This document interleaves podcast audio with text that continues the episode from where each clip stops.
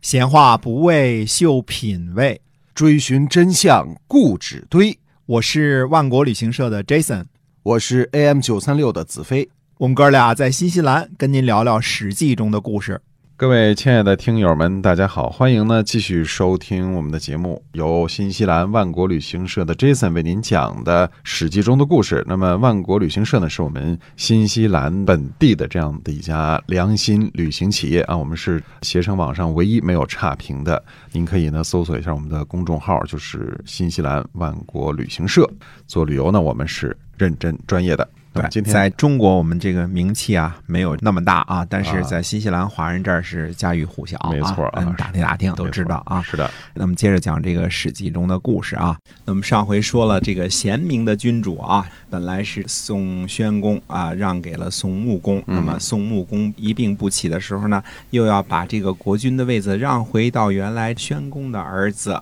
哎，那就是自己的侄子哎啊，嗯那么大臣呢都说呢，我们不愿意这样，我们愿意立您的儿子啊，不愿意立您的侄子。这大臣都说没问题，我们是要拥立您的儿子。那么宋穆公说呢，先君呐、把我寡人立为君，哎我这个恩德呢不敢忘记。如果托这些大夫们的福呢，让我得以善终了，那我到地下见到我哥哥的时候，我拿什么来回答他呢？所以呢，请您呢，诸位大夫呢，还是呢辅佐宣公的儿子以主社稷，这样呢，寡人我就是死了也没有什么可后悔的了。那么这大司马呢又回答说，我们愿意辅佐您的儿子公子冯，公子冯呢是宋穆公自己的儿子，嗯，呃，宋穆公说呢，不可，千万不可以这样。说先君呢认为寡人贤能，所以让我主社稷。如果我放弃这个德行，不让出这个君位呢，那就辜负了先君的所作所为了。我哪里还能称得上贤能呢？说我们这个一定要发扬光大先君的德行，这个事儿呢必须得这么做，按照我说的做。请你们不要帮我呢废弃先君的这个功业。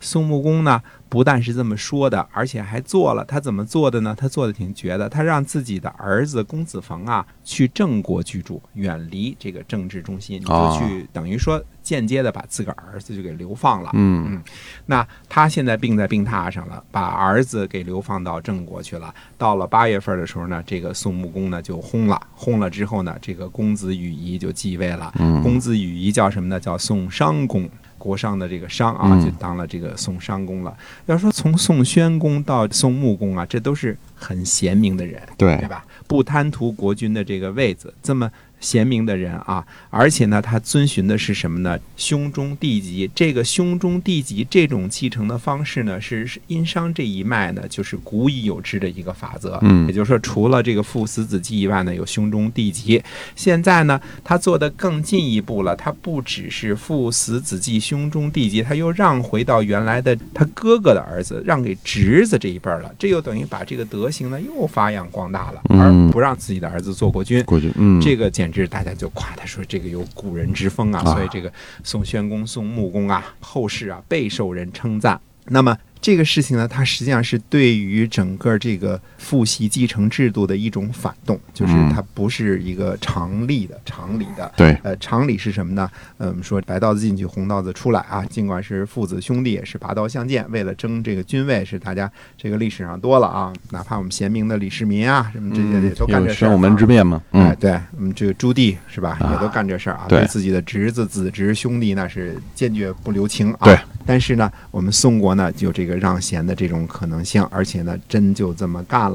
但是我们说，这样贤明的举动，真的是给宋国带来了最后非常大的福祉吗？就是他到底让来让去的，是不是就是把这种德行都贯彻下去了呢？嗯，哎，这两位贤明的君王，如果真的地下有知啊，就不知道是该哭呢，还是该笑了。哦，啊 因为嗯后世的这个结果呀，怎么说呢？给宋国的政治呢留下了极大的隐患，嗯非常非常大的隐患。嗯呃，我们说影响非常的大啊。第一，它导致了间接或者说间接导致了宋国十一年的内乱。而且呢，后来搭上了一位国君和一位大臣的性命。嗯呃，我们说是间接的，因为其中还有故事啊。第二呢，它甚至间接的影响到了宋国的国运以及邻居郑国的国运。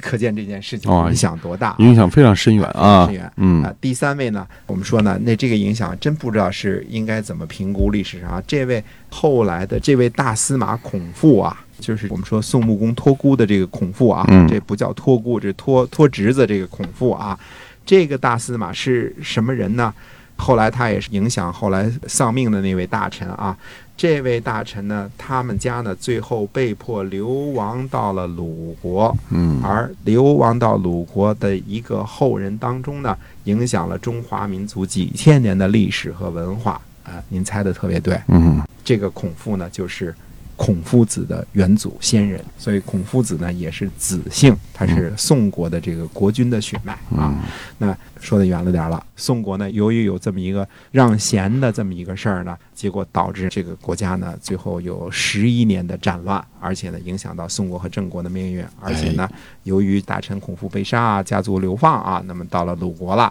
好多事之后呢，就产生了一个大贤人，这个贤人呢，又对中华民族文化历史啊做了诸多的贡献，对啊而且影响深远，直到今天啊，这就是孔夫子的先祖孔父啊。好，那么我们先把这个中原这几个国家摘清楚啊，一个是刚刚牛起来的郑国啊，郑国嗯稍微有点野蛮之心啊，来了之后郑武公就灭了旁边的快国和东国国啊，嗯那么跟王室在一块儿搅得非常的厉害，而且做了纣王的亲事啊。那么还有呢，就是西国国从西边过来，现在在三门峡住着呢，河南这多事之地啊。那么还有呢，还有我们说魏国，魏国，嗯啊，魏国的这个始封君是谁呢？是魏康叔啊。魏康叔最早的这个封地呢，应该是在朝歌啊。嗯那么魏康叔呢，是周武王的弟弟，等于说周公旦呢平叛了管蔡之乱之后呢，杀了纣王的儿子陆父和自己的弟弟管叔，流放了蔡叔。在这个时候呢，后来就封了谁了呢？封了这个魏康叔了。嗯，因为周武王和周公旦最担心的就是原来殷商实际统治的这片区域了。这片区域呢，人口众多，经济发达，而且呢有好多的军事力量，所以他非常的担心。所以说呢，一开始分了三块儿，那后来呢就分成两块儿了。那殷商的这个实际统治地区呢，从黄河以北一直到安徽，是东部平原地区最富庶的地区了。啊，牧野之战呢，虽然说打败了商国都城的这个军队啊，占领了朝歌。这朝歌在什么地方？现在河南的淇县啊，嗯等于说，实际上殷商的贵族势力也都在呢。而且呢，殷商的传统，我们看宋国就能看得出来，什么父死子继、兄终弟及啊，这个对，祭祀这些传统还都在呢。那么原来最初选择封这个纣王的儿子陆父呢，其实就是为了给殷商的百姓的一个交代，表示呢说我们周朝呢虽然灭了商的社稷啊，嗯灭了你天子这个位置，但是并不想赶尽杀绝，还是你们家的人来统治殷商。包括后来呢，杀了陆父之后呢，还是把南边交给谁了？交给微子启来管理了。嗯那就是说，还是你们原来的这个王族统治这个地方。对但是呢，把北边这一部分呢，就给割出来了。嗯割出来了之后呢，就派了这个魏康叔了。呃因为什么呢？原来派的管叔和蔡叔这两个叔呢不太尽力，而且跟陆父呢一块儿就谋反了。这是周初非常大的一次政治危机啊！嗯这个周公旦要是评判如果不有利的话呢，那可能年轻的政权呢可能就被扼杀在摇篮里。哎历史可能就不一样了哈。啊哎，对，嗯完全不一样了、啊。那么后来这段故事我们都跟大家说过啊，因为周公旦呢非常的贤明啊，他搞定了两个人，一个是西部中国王昭公氏，一个是东部的谋臣，加上。大将军姜子牙，嗯搞定了俩人。那这俩人搞定了之后呢，加上他自己的儿子伯禽，那么后来呢就都给搞定了。嗯搞定了之后，北部呢就封给了魏康叔了。所以这个魏康叔呢，等于和微子启这两个人彻底的解决了殷商这个问题，就这个就不成为问题了啊。嗯，对，嗯那么我们说一世一世的就往下传，大家都做得很好。到了公元前七百五十七年的时候呢，到七百三十五年这段期间呢，在位的国君叫魏庄公啊、嗯为了区别后边呢，还有一个魏庄公，这个魏庄公呢叫前魏庄 公，这个他们家这个名儿起的老重复啊。嗯我们说这个魏庄公呢，生有什么呢？生有自己的儿子，有一个太子，还有一个爱子。嗯，这儿子，就就有问题啊。哎，这个爱子呢叫周须啊，那么周须呢，他是庄公的宠妾所生的嗯，宠妾所生的这个爱子呢，喜好军事，那么魏庄公呢就让他去带领军队。因为他喜好军事嘛。嗯魏庄公说：“那你就去带领军队吧。”当时呢，这个庄公呢有个大臣呢叫石阙，那石阙就说了：“说庶子好兵啊，乱自此起。”就是说，啊如果要是庶出的这个儿子喜好兵啊，喜好这个军队呢军事啊，这有可能就是乱子的开始的地方啊。石阙呢还讲呢，他说你喜欢儿子呢，一定要教导他什么呢？教导他义和规矩，而嗯不要接受什么骄奢淫逸这些字儿啊。啊这些个事情，那么有了这个骄奢淫逸呢，对这个孩子就不好了。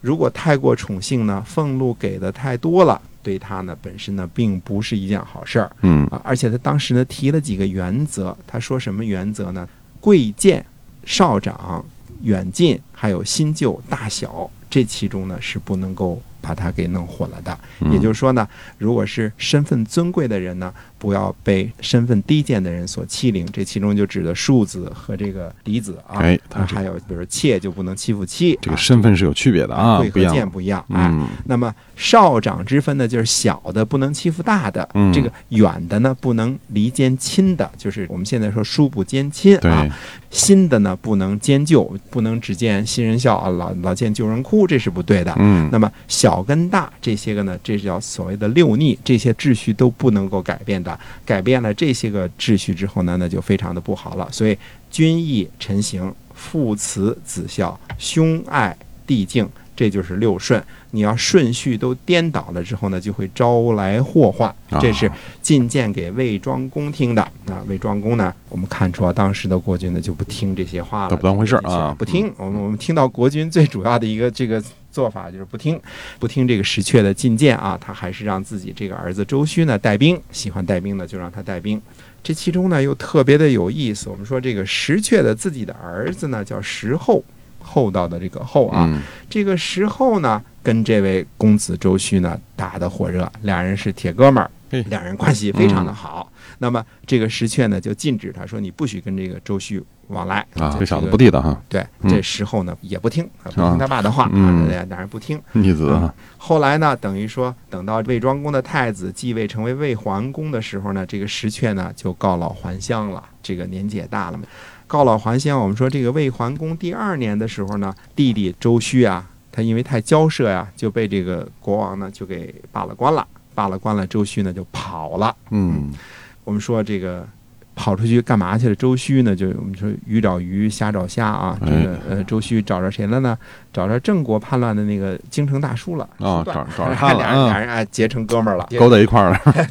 都是反叛的，就嗯都找一块儿了。那这鱼找鱼，虾找虾，他们两个结成了朋友之后呢，可能并未必有什么好事儿发生。嗯那么实际上呢，他们在谋划的一件事儿，就是在谋反这件事情上呢，呃，俩人是志同道合的啊也就是说，周须呢，在魏国呢，带着魏国的亡命之徒呢。在魏桓公十六年的时候，呃，俩人在外边密谋了十好几年的时候，在公元前七百一十九年得手终于成功的偷袭杀死了魏桓公嗯，周须自己抢来了魏国的国君的位置，是通过这样的手段得到的啊，对，进行暗杀、偷袭这些啊。周须呢当了魏国的国君之后呢，那么魏国会有一些什么事情呢？跟原来的疏断这些个复杂的关系怎么样了结呢？嗯那么下回接着说。哎，今天我们这个史记中的故事就先暂时跟您聊到这儿，感谢您的收听，我们下期再见。